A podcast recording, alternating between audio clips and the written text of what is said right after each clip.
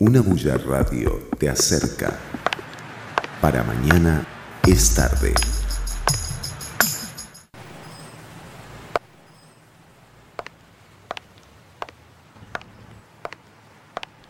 Hola, bienvenidos y bienvenidas una vez más a Para Mañana es tarde.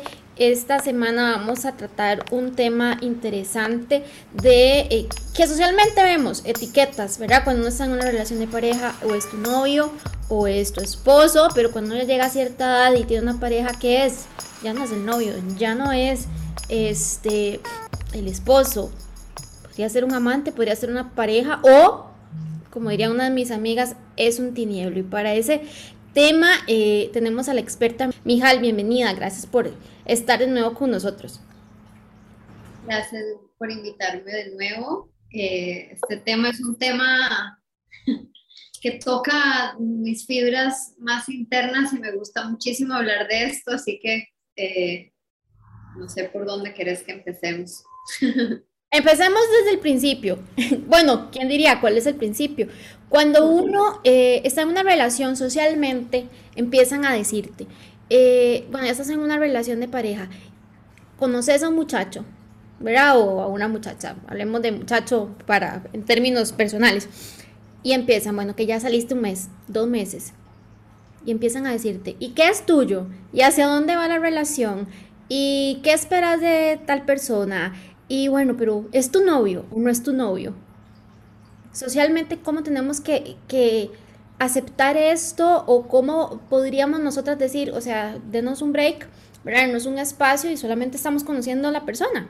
Pues tengo una respuesta muy amplia con respecto a esto. Primero, por la manera en la que hemos construido las relaciones de pareja monogámicas en la sociedad, ¿verdad? O sea, la monogamia es una construcción social antes de, de antes de seguir, quiero nada más aclarar, una construcción social no significa que no existe, no significa que no es válido, significa simplemente que es construido socialmente. Em, y, es una construcción social que nos sirvió en algún momento para tener un sentido de pertenencia. Em, porque antes de la monogamia lo que había eran tribus, ¿verdad? Teníamos tribus que criaban niñas y niños en conjunto, eh, donde no sabían muy bien cuál era el padre biológico de un bebé, pero eso no importaba porque toda la tribu sentía que era suyo, ¿verdad? Entonces era como una crianza en conjunto. La monogamia después se fue eh, construyendo porque iban necesitando más como se, fue construyendo un poco de la mano de la propiedad privada también, ¿verdad? Porque necesitábamos saber, bueno, esto es mío, esto no es mío, ¿verdad? Y empezar a construir familias. Em, entonces, creo que esto es, es, importante decirlo porque em, dentro de, de la construcción social de la monogamia también entonces hay como una idea de cómo se supone que tiene que ir progresando una relación hasta llegar a el matrimonio, ¿verdad? Que es otra construcción social. Entonces es como, bueno, muchas veces yo he escuchado esta frase de, es que no sé si vale la pena porque no sé si vamos a llegar a algo, ¿verdad? Y yo me pregunto, ¿qué es algo? Porque, digamos, están en algo, ¿verdad? ¿A dónde es que se supone que tienen que llegar?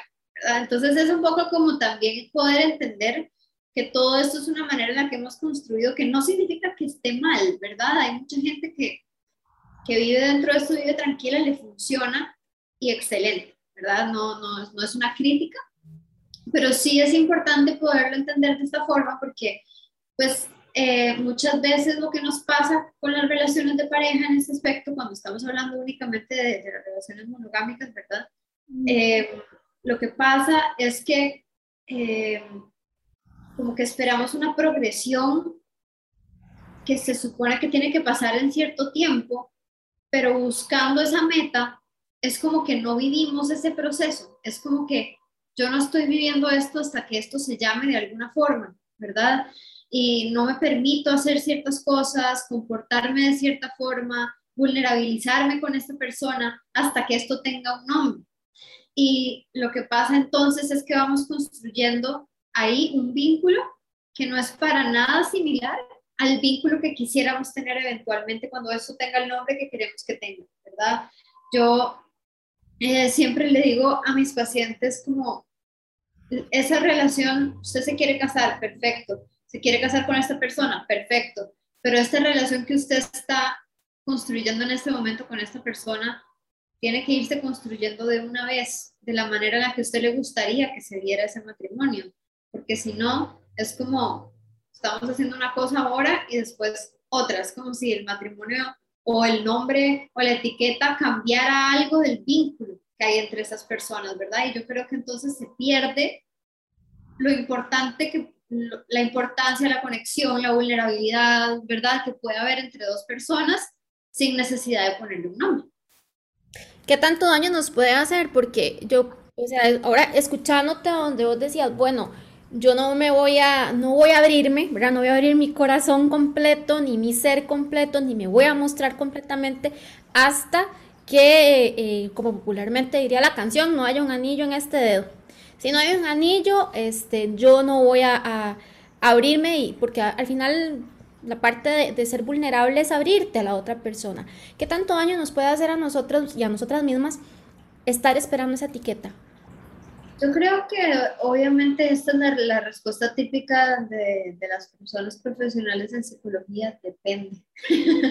Pero es que sí, sí, sí depende mucho, ¿verdad? O sea, sí nos, en ciertos casos sí nos puede hacer daño, eh, precisamente porque estamos esperando que algo pase que puede ser que nunca pase. Y entonces ese vínculo que tenemos con esa persona nunca fue disfrutado, nunca fue vivido, nunca fue experimentado, ¿verdad? De distintas maneras, porque no todas las relaciones se tienen que ver de la misma forma, pero es como que nunca, nunca logramos conectar con esa persona por estar esperando a que llegara un nombre específico eh, para validar lo que estoy viviendo, lo que estoy sintiendo. Entonces eso muchas veces puede hacer daño porque eh, si esta relación terminara antes de llamarse de alguna forma, el duelo no solamente es por lo que fue, sino por lo que podía haber sido, ¿verdad? Las personas generan un duelo como de, nunca pude llegar a hacer tal cosa. Y cuando uno se pone a indagar con las personas, es como, es que yo estaba esperando que pudiéramos llamarlo novia, novio, ¿verdad? O como sea que le guste a cada uno llamarse esposa, esposo, lo que sea, para poder compartir esto con esta persona y ahora me duele que no lo compartí, ¿verdad? Entonces es como, yo, yo siempre invito a la gente como a permitirse ser, ser, obviamente cuando se sientan cómodas, no con cualquier persona y no cualquier momento, pero si se sienten en comodidad y sienten que el vínculo lo permite, abrirse a la vulnerabilidad y permitirse conectar, más allá de la etiqueta que pueda tener ese vínculo, ¿verdad? Porque eh, en esas conexiones es en las que podemos aprender muchísimo también de nosotros mismos, de las otras personas, podemos tener experiencias que tal vez mm, no nos hemos permitido tener por estar esperando a que un nombre específico, una etiqueta específica llegue. Podría ser esto igual porque ahora que lo decís, eh, o sea, me, me pongo a, a, hacer un repaso, ¿verdad? No solamente de mis relaciones, sino de personas conocidas, donde este, es todo lo contrario, ¿verdad? Se abrieron demasiado pensando en, justamente en esa relación de pareja, no sé, que iba a terminar en un matrimonio, y como si el que uno firmara, ¿verdad? Pues cambiara en algo la relación, pero bueno, no importa, es una concepción social que tenemos. Y al final este, ¿verdad? Hacen todo este proceso, el vínculo, eh, la motivación, no llega a matrimonio y entonces la decepción amorosa podría ser este, más fuerte porque, por lo que vos decías, o sea, lo que no fue, estoy sufriendo luto de lo que yo estaba viviendo y de lo que yo quería vivir y podría frustrarme yo y decir, mm, la siguiente relación me voy a, a contener un poquito. No, claro, obviamente, eso pasa mucho, ¿verdad? Eso pasa mucho que la gente es como, ah, no, ya no más, ¿verdad? ya no me vuelvo a abrir más porque yo no puedo mentir, abrirse puede doler. Y por eso es que yo hablo de vulnerabilidad. La vulnerabilidad no necesariamente significa que algo no va a doler, significa que nos estamos permitiendo abrirnos sabiendo que es una posibilidad. Eh, y la pregunta es un poco como con esta persona vale la pena, ¿verdad? Porque siempre va a haber un duelo de una manera u otra si se termina un vínculo eh, hay un duelo, ¿verdad? Eh, eso no lo podemos evitar. Mm, pero el duelo, cuando se une con la idea de yo pude haber hecho más, yo pude haberme abierto más, pude haberle mostrado más de mí, es muy doloroso porque es algo que las personas nunca pueden, lo otro que mencionabas es, es diferente, porque la gente es como, le di todo de mí y no llegó a un punto y es como, bueno, pero lo diste todo, ¿verdad? Lo apostaste todo en ese lugar, fuiste vulnerable, fuiste valiente y se puede sanar lo que queda después, ¿verdad? Y yo creo que eso es algo súper importante que, eh, digamos que tal vez no hablamos tanto y es precisamente por, por el mito de amor romántico que, nos hace pensar que cuando encontramos a una persona esa persona es el príncipe o la princesa azul y que entonces va a ser para siempre y que entonces si yo me abro esta persona ya no tiene derecho de soltarme, ¿verdad? Y, y un montón de ideas que vienen de la mano con eso em, nos hace pensar mm, como que no valió la pena experimentar algo solo porque no llegó a cierto punto. Em, y realmente todo el camino eh, lo que más duele, lo que yo he visto al menos, tanto en experiencia personal como en, el consultorio, lo que yo he visto es lo que más duele es lo que, es lo que falta por vivir y no tanto lo que vivimos. De pronto, Mijal, entonces por eso quizá si yo le pongo una etiqueta a algo, este, sería más sencillo o menos doloroso, ¿verdad? Charla de amigas, y pues tener un tinieblo, ¿verdad? Lo que popularmente se llama un tinieblo, que es ahí, pues pónganle el, nombre que usted quiera, con el que se sienta más cómoda. A mí me encanta decirle así porque desde el día en que aprendí esa palabra me pareció tan interesante porque simplemente es una persona para pasar el rato, sin ningún tipo de atadura, sin ningún tipo de, de constructo social, sin ningún tipo de expectativa de esta relación a dónde va a llegar sin ningún tipo eh, de amarre en general, porque, bueno, ahí lo vemos un ratito, la vemos un ratito, para, para dar, ponga el género también que usted desee, la pasamos bien, disfrutamos el hoy, el ahora, el instante, y después calabaza, calabaza. Sí, no, y eso es algo que cada vez se hace más común y así, me gusta mucho que sea así, no necesariamente porque esto sea, sea, quiero aclarar de antemano que a mí me parece que todas las formas de vincularse son válidas, son importantes, siempre que haya consentimiento y respeto. Ahora, me parece que este tipo de, de, relaciones casuales eh, permiten un poco deshacerse de esos mitos, ¿verdad? Y de esas cargas que llevamos encima constantemente que no nos permiten disfrutar y que incluso eventualmente yo lo, he visto también con mucha gente que dice, no, no va a pasar nada, después pasa y es una persona con la que conectan muy bien, ¿verdad? Porque no había, no estaba la fuerza de la expectativa, no estaba la fuerza de, de, de la de cómo nos llamamos, cómo se supone que te presento, ¿verdad? O sea, esta persona se llama María, te presento a María, no tengo por qué decir mi novia, mi, ¿verdad? Es como, como, como que, mm, como que se han permitido conectar sin necesidad de presionarse por cómo se va a llamar el vínculo eventualmente, que después puede cambiar. Y eso es otra de las cosas que también creo que es importante, porque no hay nada escrito en piedra, ¿verdad? Uno puede empezar un vínculo de cierta forma y luego que ese vínculo vaya evolucionando de una manera u otra, dependiendo de cómo vayamos evolucionando nosotros, digamos, em, individualmente. Eh, por supuesto, siempre con consentimiento y respeto. Tengo que repetirlo 500 veces.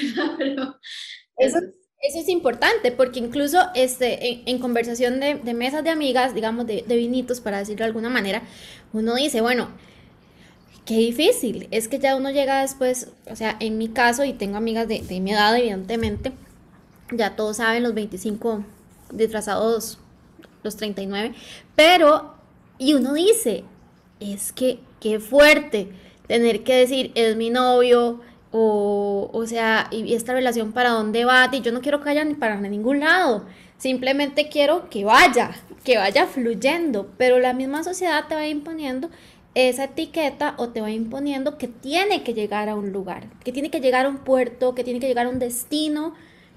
¿Quién debería, eh, no sé, decirnos cuál es ese destino? Al final, también tengo eh, conocidos y conocidas que empezaron así, como, como vos estabas diciendo, o sea, sin attachment, nada, y la relación fue evolucionando, pero nunca se llamaron de ninguna manera, simplemente son eso, una pareja. ¿Cómo hacerlo sanamente, Mijal? Porque también la presión social hace que uno quiera tener esa etiqueta. Tal vez no ni siquiera es uno, sino la presión social. No, la presión social tiene un papel súper importante. Yo sí creo que, que, que, eso hay que trabajar mucho. Y más allá de si se está empezando o no una relación en el momento, sí creo que es algo que, que es importante trabajarse a nivel personal, como cuáles son mis expectativas, qué tan cómoda estoy, digamos, con lo que se me ha impuesto o con lo que se me ha propuesto como realidad, ¿verdad? Em, creo que eso es válido para cualquier persona, ¿verdad? Ir, buscar un, ya sea de psicoterapia o cualquier cosa, pero un espacio donde la persona pueda realmente eh, explorar y explorarse en este aspecto. Y por otro lado, hay dos, dos frases, dos palabras, conceptos, como se le quiera llamar, me parecen importantes. Uno, comunicación y dos, responsabilidad afectiva. Yo sé que estas dos, estos dos conceptos se mencionan muy a la ligera, se mencionan mucho últimamente, pero tienen muchísimo encima que tal vez no vemos. La responsabilidad afectiva tal vez la hemos visto mucho en redes sociales, en donde sea que la gente lea sobre estos temas, tal vez se ha leído mucho sobre lo que yo tengo que hacer para que la otra persona, o sea, como por respeto a la otra persona, ¿verdad? Entonces, si yo no me siento de cierta forma o me siento de cierta forma, se lo tengo que decir, lo cual es cierto y es muy importante.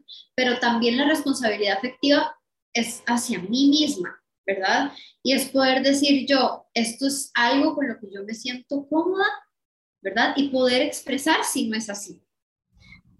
Yo siempre en terapia de pareja propongo mucho como la práctica de hacer el check-in en la relación cada dos meses, digamos, o cada mes, sentarse a tener una conversación.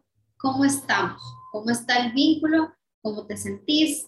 ¿Cómo sentís que vamos, verdad? O sea, como hay algo que quisieras cambiar, hay algo, ¿verdad? Porque yo creo que muchas veces también lo que pasa cuando llegan parejas a, a terapia es que llevan años con los mismos problemas en la mochila y cuando ya llegan a terapia, a veces ya es demasiado tarde, están a punto de tirar el tapón, como decimos nosotros acá, ¿verdad? Es como, no, no, no más, no puedo más. Estamos aquí como la última, eh, digamos, posible solución a esta situación, cuando esto se pudo haber arreglado con prevención, digamos, habiéndonos comunicado y habiéndonos comunicado, de nuevo me devuelvo a la vulnerabilidad, el podernos abrir y decir, mira, esto me gusta, esto no me gusta.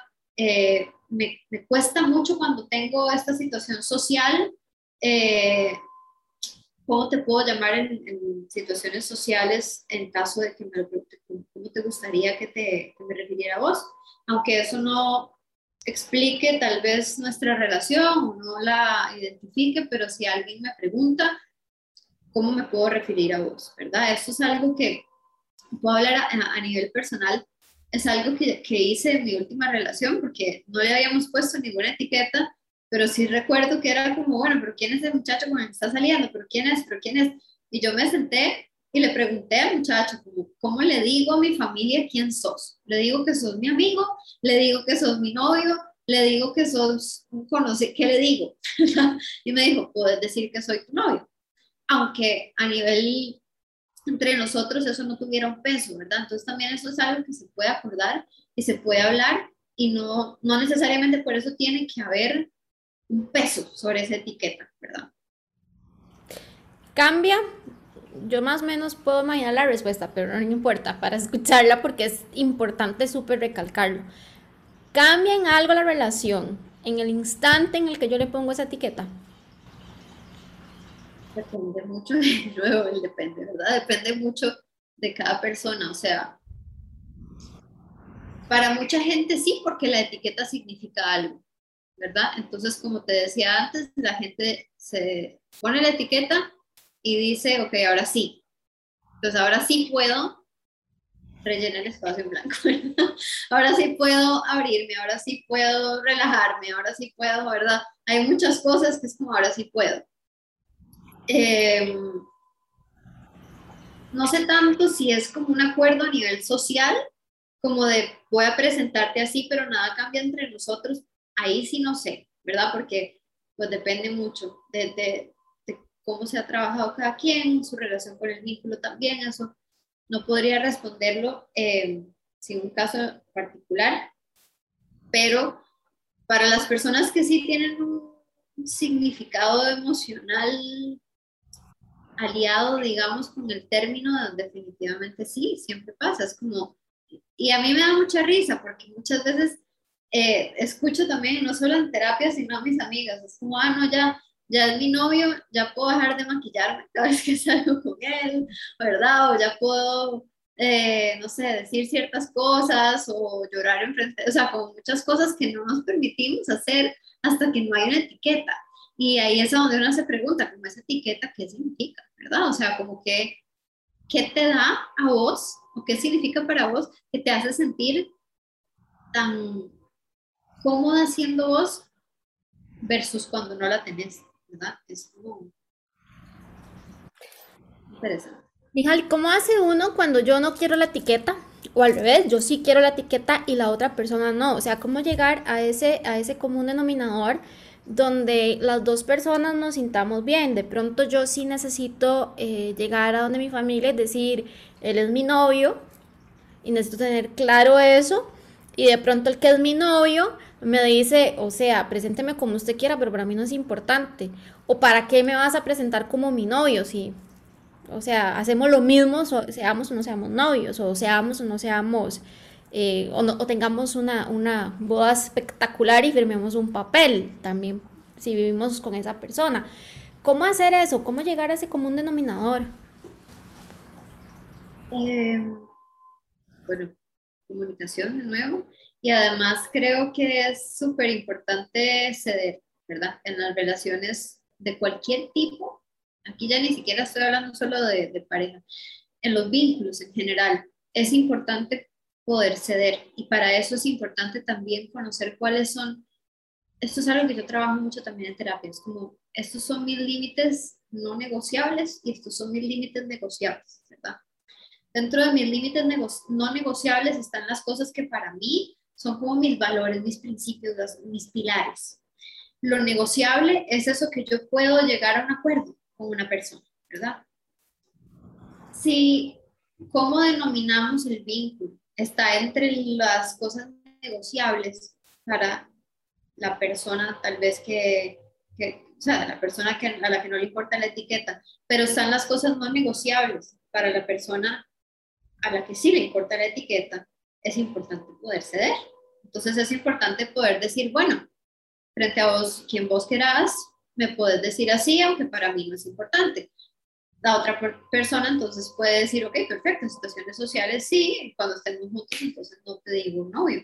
o sea, eso eh, creo, que es, creo que eso sí es importante y me, me lleva de nuevo como a esas expectativas o a las ideas que hemos tenido sobre las relaciones de, de pareja, donde se, donde se supone que todo tiene que fluir, que tenemos que estar de acuerdo en todo, que tenemos que, todo, todo va a salir siempre bien o siempre vamos a estar de acuerdo o nunca va a doler o siempre tiene que terminar en algo como ser novios o casarse, ¿verdad? Y, y realmente no, ¿verdad? O sea, las relaciones duelen en algún momento u otro vamos a tener que ceder, no son fáciles, no fluyen siempre, hay que trabajar cosas. Entonces, teniendo eso en mente, creo que tal vez se hace un poquito menos difícil saber que eventualmente eh, en algún punto yo voy a necesitar ceder parte de lo que para mí es importante. Yo también en, eh, una pareja que estuve atendiendo un tiempo donde eh, ella quería casarse, él no. Y ella, ella decía, yo no necesito una boda, yo lo que quiero es literalmente firmar el papel para sentir que tengo un derecho en caso de que a él le pase algo o que él tiene un derecho en caso de que a mí me pase algo. Eso es todo lo que yo necesito. Y él decía, es que a mí me dan total y absolutamente igual estas cosas, no me importa. Entonces hablaba un poco como si no te importa, ¿cuál es el problema con hacerlo? ¿Verdad? Cuando para la otra persona sí es algo que es importante. Entonces, si a vos te es irrelevante firmar el papel, no, no estamos pidiendo, digamos, un, una boda gigante, ¿verdad? Es como poder entender que para la otra persona es importante porque es más difícil. Para la persona para la cual es importante decir, no, nunca lo voy a poder hacer si me quiero quedar con esta persona, que para la persona a la que le da totalmente igual firmar el papel, ¿verdad? Entonces también es un poco como poder ver eso, ver como cuáles son esos pilares para cada uno y poder negociar a partir de ahí. Ahora que vos decías esto de, de firmar el papel, eh, me lleva a otro punto, que es el tema de la fidelidad, ¿verdad? Este, socialmente pensamos, creemos, ilusionamos, no sé, con el término que usted quiera, este, que si tenemos un novio, ya es una relación formal, independientemente de si es un noviazgo o es un matrimonio, una relación formal. Cuando digo una relación formal es en, el, en la construcción social donde todo el mundo sabe que Tatiana está con esta persona y esta persona está con Tatiana. ¿verdad? Creemos que ya solo por ese hecho va a existir un mutuo acuerdo de fidelidad. Caso contrario pasa en el que si nada más estamos saliendo, este, todo está como en suspenso, ¿verdad? No sé, tenemos que hablar de una exclusividad, tenemos que, yo sé que vos lo decís siempre, porque la comunicación es lo más importante y lo más difícil para los seres humanos, pero ¿cómo llegar a, entender es esta, vamos a ver, como esta dualidad de si no importa si existe o no existe una relación formal, la fidelidad es algo que tenemos que hablarlo y que tenemos que tener claro que los dos queremos. Sí, yo creo que en general las relaciones se sostienen en ciertos acuerdos, ¿verdad? Y estos acuerdos son cosas que a veces son muy conscientes, a veces no son tan conscientes, a veces son explícitos o a veces son implícitos, como eso que decía, yo asumo que cuando me caso con alguien, ya esto es que hay fidelidad. Yo asumo que cuando esta persona se llama mi novia, mi novio, mi novia, eh, entonces hay fidelidad. Y entonces cuando pasa algo que no tiene, o sea, tal vez una infidelidad o algo así, y no es un acuerdo hablado, la persona, la otra dice, es que yo pensé que estábamos viendo otra gente, y, ¿verdad? Entonces yo siempre propongo que esos acuerdos sean acuerdos explícitos, ¿verdad? Eh, sean cosas que, que se hablen desde el inicio. Le tenemos muchísimo miedo a hablar, a preguntar. Em, en el episodio pasado que hablábamos, hablábamos de eso, que, la intensidad, de cómo nos dicen intensas y demás. Eh, y es porque es que si yo le pregunto me voy a ver como una persona muy intensa. es como, a ver. Va a alejar. Ajá, la persona se va a alejar o, le va a tener, yo digo, bueno, mira, si la persona se aleja o tiene miedo porque vos querés conversar sobre ese vínculo, tal vez esa no es la persona con la que querés tener un vínculo, ¿verdad? Porque si no puedes abrirte y preguntar qué es lo que está pasando acá o yo me siento de esta forma, sea lo que sea ese vínculo o como sea que se llame ese vínculo, tal vez no te hace bien, ¿verdad? A nivel emocional.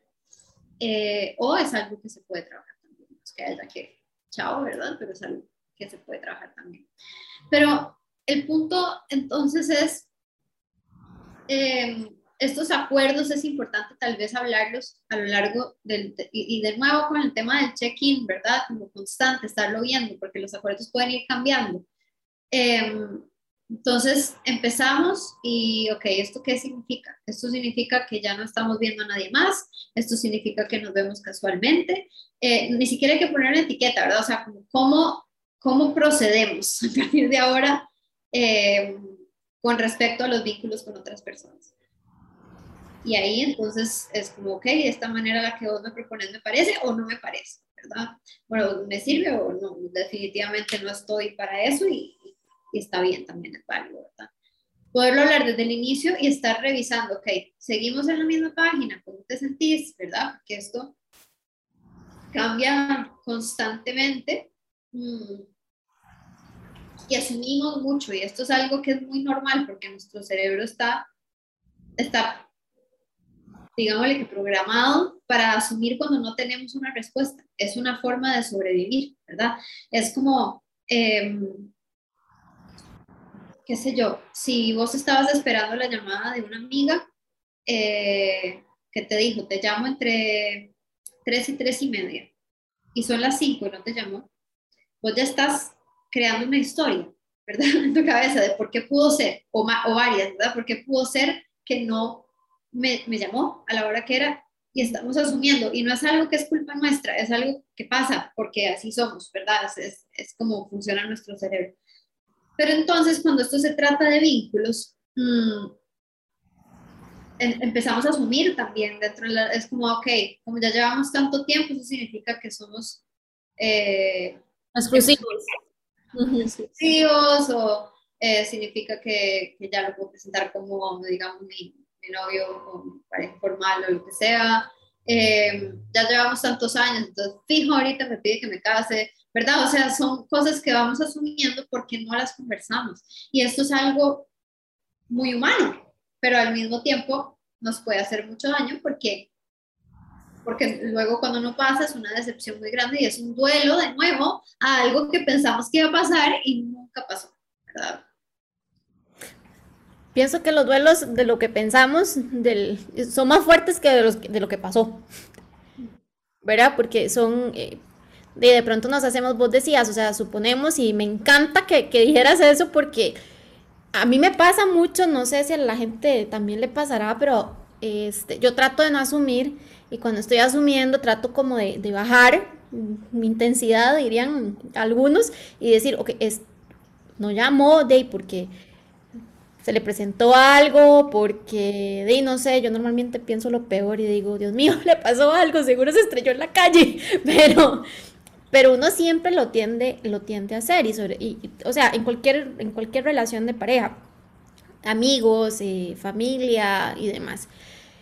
Pero, hija, o sea, y aquí donde vos lo decías, y yo me voy haciendo aquí, ¿verdad? Toda la idea y pensando en todas mis relaciones y pensando en las relaciones de, mis, de mis personas cercanas, y me pregunto, ¿qué tan fuerte o, qué tan fuerte, sí, qué tan fuerte tiene que ser uno para decirle a sus papás, a sus amigos, a sus hermanos, no sé si existe alguna fórmula secreta o, algo, que nos ayude a decir, o sea, yo con furanito estoy bien y eso es lo que importa. Hoy estoy bien, mañana no lo sé, no importa.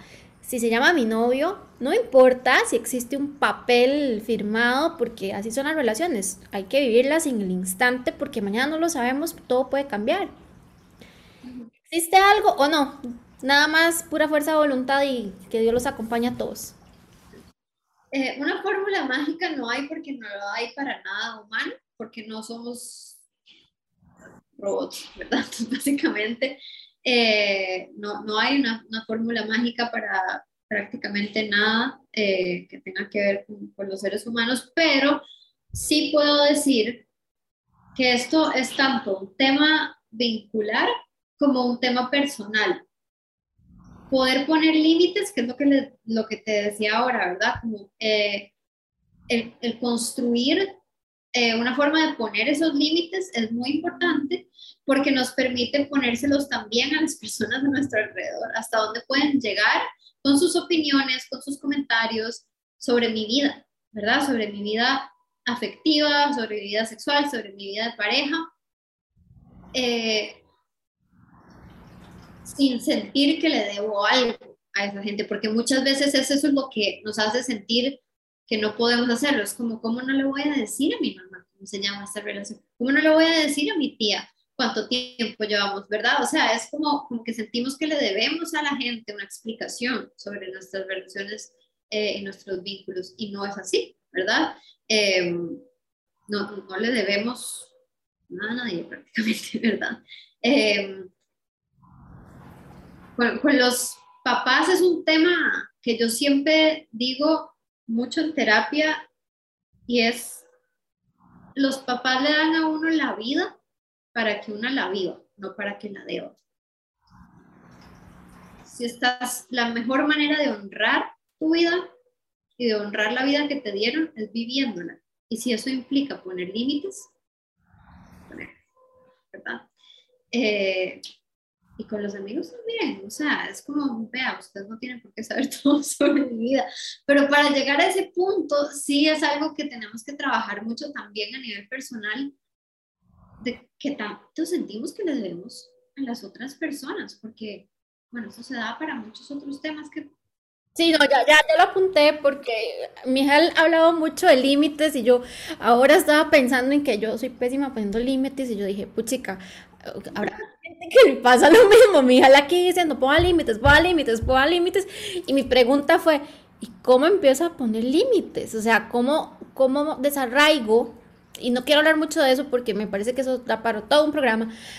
¿Cómo se desarraiga uno, mijal? O sea, ¿cómo te quitas ese chip social de cómo le voy a decir a mi mamá cómo se llama esta relación? ¿Cómo voy a salir una noche con mis amigos o mis amigas y voy a llevar al fulano? Pero resulta que el fulano no es mi novio, no me quiero casar con él, es eh, tal vez el sabor del día del mes, o tal vez el sabor del año, o tal vez lleva siendo el sabor durante cinco años y no le he querido decir a nadie. ¿Cómo quitarse ese chip un poco? Yo creo que eso es muy particular de cada persona, porque sí hay una idea general que puedo hablar, pero a nivel personal, cada persona tiene una historia con respecto a sus límites y puede deberse a diferentes cosas, ¿verdad? El hecho de sentir que no los sabe o no los puede poner. Em, pero si puedo hablar a nivel general, sin que esto implique que para todo el mundo es así, simplemente es como algo que se da mucho, es que vivimos en una sociedad muy, adultos, muy adultocéntrica y eso significa que cuando las personas adultas decidimos reproducirnos, creemos que las niñas y los niños son un accesorio nuestro y no un ser humano. Entonces, esas niñas y esos niños no aprenden a poner límites porque no, no saben que tienen el derecho de hacerlo, ¿verdad? Y eso se ha hablado mucho, yo creo que a nivel sexual y afectivo en los últimos años por el tema de abuso sexual infantil, ¿verdad? Como los, niños tienen que darle un beso, un abrazo a alguien que no quieren dárselo, pero eso es algo por lo que hemos vivido décadas y, y más de décadas, ¿verdad? O sea, vaya a darle un beso a esta persona y todo el mundo creo que tiene una memoria bastante clara de alguien a quien le obligaban a darle un beso y un abrazo y a uno odiaba darle una vez un beso y un abrazo a esa persona, ¿verdad? Entonces son eh, como, eso es un ejemplo muy, muy específico, pero es en general, o sea, si usted va porque va, si usted se va a ir a jugar con este chiquito porque este chiquito es hijo de mi amiga, punto, ¿verdad? O sea, no hay una posibilidad de elegir eh, de las niñas y los niños sobre su vida. Y entonces esto, cuando, cuando estamos en las primeras etapas de la vida es donde vamos aprendiendo cómo funciona. Y no lo hacemos de manera, esto es porque soy una niña o un niño, esto es porque yo no tengo el derecho de decidir y alguien siempre va a decidir por mí. Y entonces mi familia decide por mí, mi colegio decide por mí, mi familia puede llegar a decidir por mí incluso qué estudio o qué, qué trabajo, eh, el gobierno decide por mí qué puedo hacer. Entonces es como que el resto... sí, o sea, pero es como, como que vivimos y de repente cuando nos toca tomar una decisión, es cuando es como, oh Dios mío, ¿qué es esto? Y que nos está costando mucho también a estas generaciones, creo como 80, 90 por ahí, esto de ser adultos es como, como que nos estamos dando cuenta de que, wow, la cantidad de cosas que yo no sabía hacer, no a nivel técnico de tengo que pagar las cuentas y demás, sino a nivel afectivo y a nivel personal. Yo no sabía que yo tenía que decidir todas estas cosas, ¿verdad? Entonces, es por ahí, es empezar a revisar la propia historia también, ¿verdad? ¿Dónde aprendí yo que yo no podía decir que no? Que yo no podía ponerle un límite a algo, que yo no merezco decidir sobre mi vida más allá de las expectativas sociales que se tengan sobre mí. A partir de ahí se puede trabajar.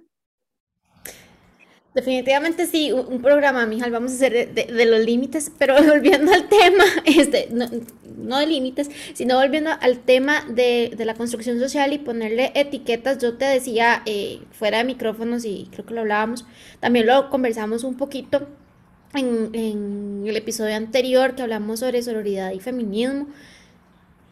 Esas etiquetas nos pesan más a las mujeres que a los hombres socialmente hablando, o sea, está, digamos, eh, cuando un hombre tiene este sabor del mes, o del año, o del quinquenio, o de década, porque hay parejas que, que funcionan así, uno dice, y son parejas, pero simplemente decidieron vivir su vida unidos y sin importar tener esa etiqueta ni esa firma.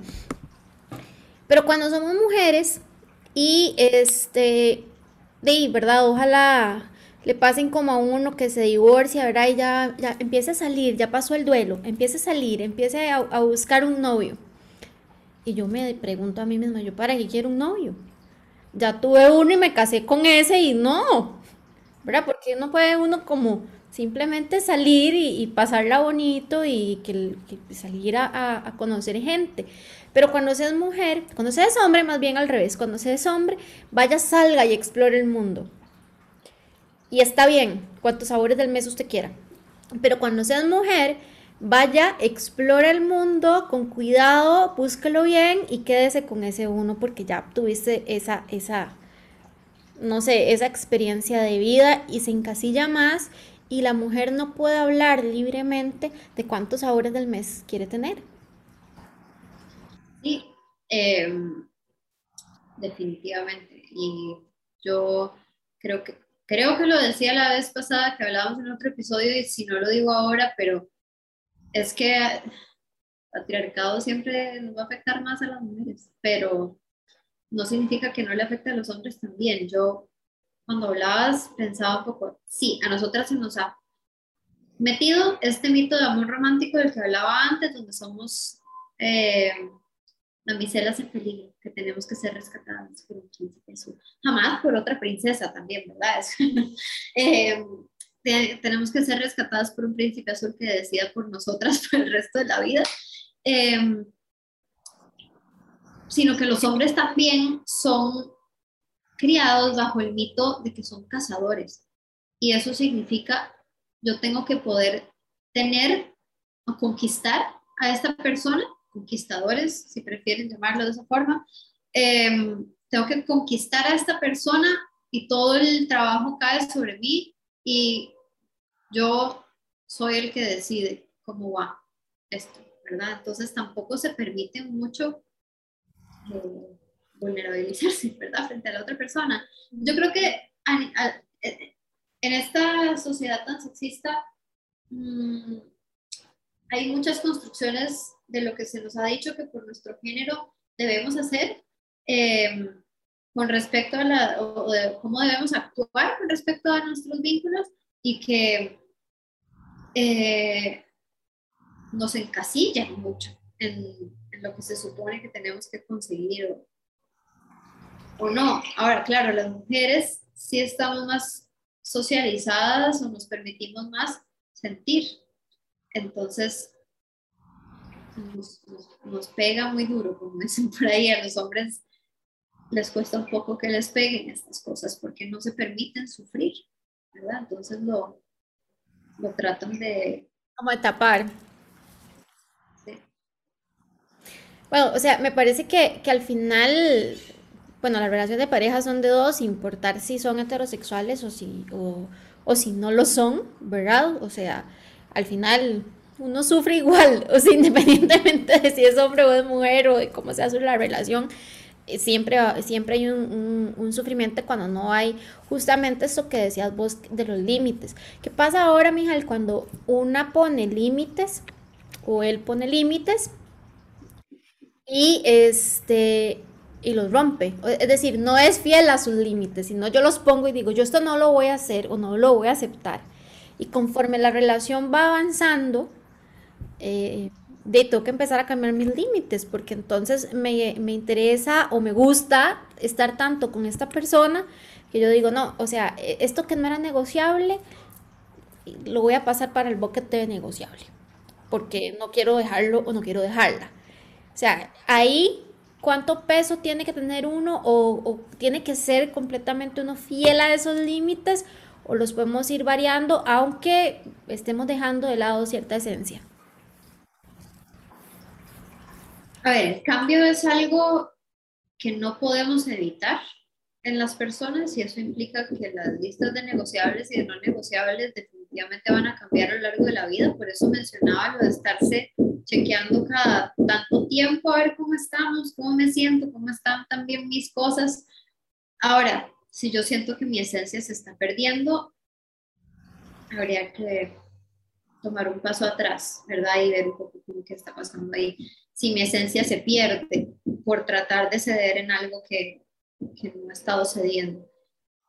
Pero si siento que no me estoy perdiendo en esto y simplemente es algo que quiero hacer y que es un cambio que, que quiero hacer, adelante, ¿verdad? O sea, esto es algo que pasa mucho en la vida y es que tenemos ciertas ideas de lo que queremos y ciertas ideas de lo que no queremos y unos años después o unos meses después cambian, ¿verdad? Y es normal, o sea, las personas cambiamos. Entonces, eso siempre se puede estar revisando. Sí, se puede revisar en pareja, se puede revisar en terapia, se puede revisar con un guía espiritual de preferencia, o sea, eso es algo eh, muy de cada quien.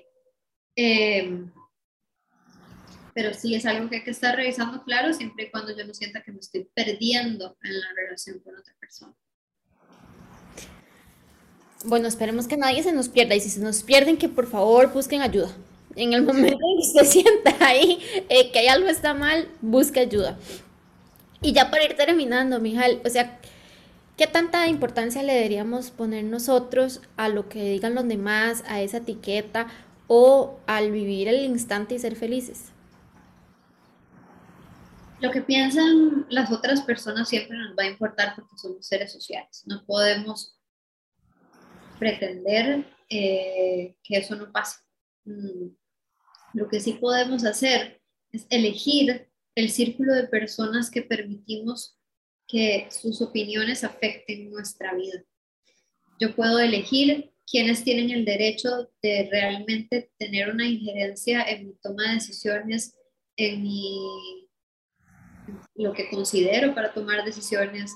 Eh, eso no significa que no me vaya a importar lo que piense el vecino de la esquina, me va a importar porque soy un ser social y me importa lo que piensa el otro ser social, que así estamos, eh, así, así, existimos, así funcionamos. Eh, pero lo que sí podemos hacer es, sí, escoger, como vos decías, la felicidad, la alegría, la ternura, la vulnerabilidad, la valentía, sabiendo que es tirarse a una piscina, ¿verdad? Y que eso puede salir de una manera o de otra, eh, pero es vivir y al menos que yo sepa, solo vivimos una vez, entonces lo podemos probar. Bueno, si yo no, no quisiera probar si, si viene otra vida, porque mejor es vivir la que tenemos en este instante, vivirla este, intensa, no sé si intensamente, sin el, ¿verdad? El, la denotación de la toxicidad, pero sí con, con la intensidad de, de, ser felices. No todos los días se puede ser feliz todo el día, pero yo pienso que todos los días se puede ser feliz aunque sea un ratito. ¿verdad? Y de eso, de eso se vale y también se vale eh, tener el sabor del mes sin, que, sin contarle a nadie. De pronto esa es la mejor forma de tener una relación para que nadie se meta en, lo que no le importa a la gente, la verdad. Pero si también quieren tener novio y novia y ponerles esa, esa, etiqueta, pues también, como decía Mijal, también se vale en el cuanto y tanto, y creo que Mijal lo repitió durante todo este rato.